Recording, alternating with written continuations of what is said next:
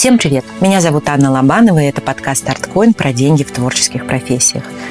Как человек творческий, я долго не могла наладить отношения с деньгами. Все потому, что уже в школе тебе постоянно говорят или занимайся искусством, или зарабатывай деньги. А близкие докидывают убеждения и пословицы. Художник должен быть голодным, искусство не продается и так далее. Так что к моменту выбора профессии появляется уверенность, что творчеством нормально зарабатывать нельзя, и надо найти правильную работу для денег. Мне в этом смысле повезло, если так можно сказать. Я случайно попала на телевидение сразу после школы. И всю жизнь занимаюсь творческой работой. Журналист, редактор, режиссер, сценарист. Но дурацкие убеждения в голове, что творчеством не заработаешь, порядком мне мешали.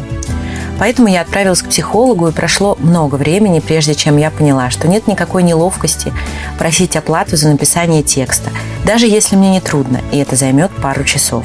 И нормально просить деньги за режиссуру рекламного ролика для бизнеса знакомых. Они же не кормят меня в своем ресторане бесплатно и не одевают по-дружески в одежду своего бренда. В общем, я поняла, что просить деньги за творчество, как за любую другую работу, нормально. Этим открытием я радостно делилась с друзьями-творцами. И оказалось, что для них это тоже больная тема. Просто ее не принято обсуждать. Многие прагматики думают, что творцы – нытики и лентяи, которые просто не хотят жить по правилам и добиваться целей. Но спасибо ученым, выручили. Согласно новым исследованиям, особенности работы мозга творческих людей действительно не позволяют им зарабатывать. То есть это такой природный баг, который надо исправлять, если все же хочется разобраться с финансовым вопросом.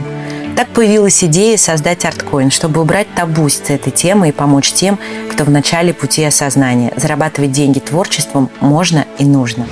Мне кажется, ценность проекта в том, что об этом рассказывают не теоретики, которые всему научат быстро и недорого. Здесь реальные люди делятся своим опытом и тем, как у них обстоят дела сейчас, в чем еще есть провалы первом выпуске мы рассказали о том, что перед реализацией новой идеи всегда появляются страхи и как с ними справляться.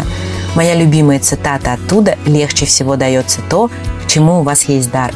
То, что дается вам легче всего, должно стоить дороже всего. Поговорили про превращение творческого хобби в профессию в нескольких выпусках с тревел-журналистом, создательницей ювелирного бренда и создательницей необычных квестов. Как уйти из офиса в никуда и начать свое дело с нуля. Как оценить творчество и выставить адекватную цену, а также о маркетинге в искусстве. Как издать свою книгу или попасть в медиа. Что сделать для продвижения творчества и даже немного про творческий бизнес. Почему людям с ограниченными возможностями нужна помощь в творчестве.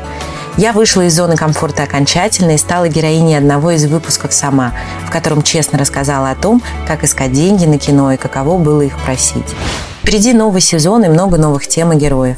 Справиться с табуированностью темы денег непросто. Я получаю много обратной связи о проекте лично, но в открытом доступе люди мало пишут комментарии.